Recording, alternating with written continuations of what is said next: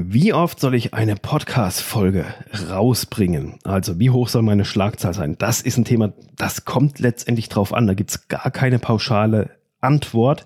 Wichtig ist einfach, dass du dich auf eine gewisse Schlagzahl einfach mal festlegst und diese dann auch einhältst.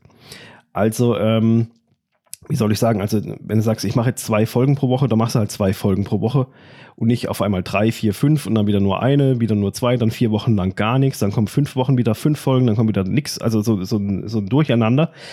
Ähm, wichtig ist, dass du dich nicht übernimmst, sondern geh lieber hin und sag, okay, pass auf, eine Folge pro Woche kann ich regelmäßig machen das ist okay, dann leg dich erstmal darauf fest. Später hochgehen kannst du immer noch.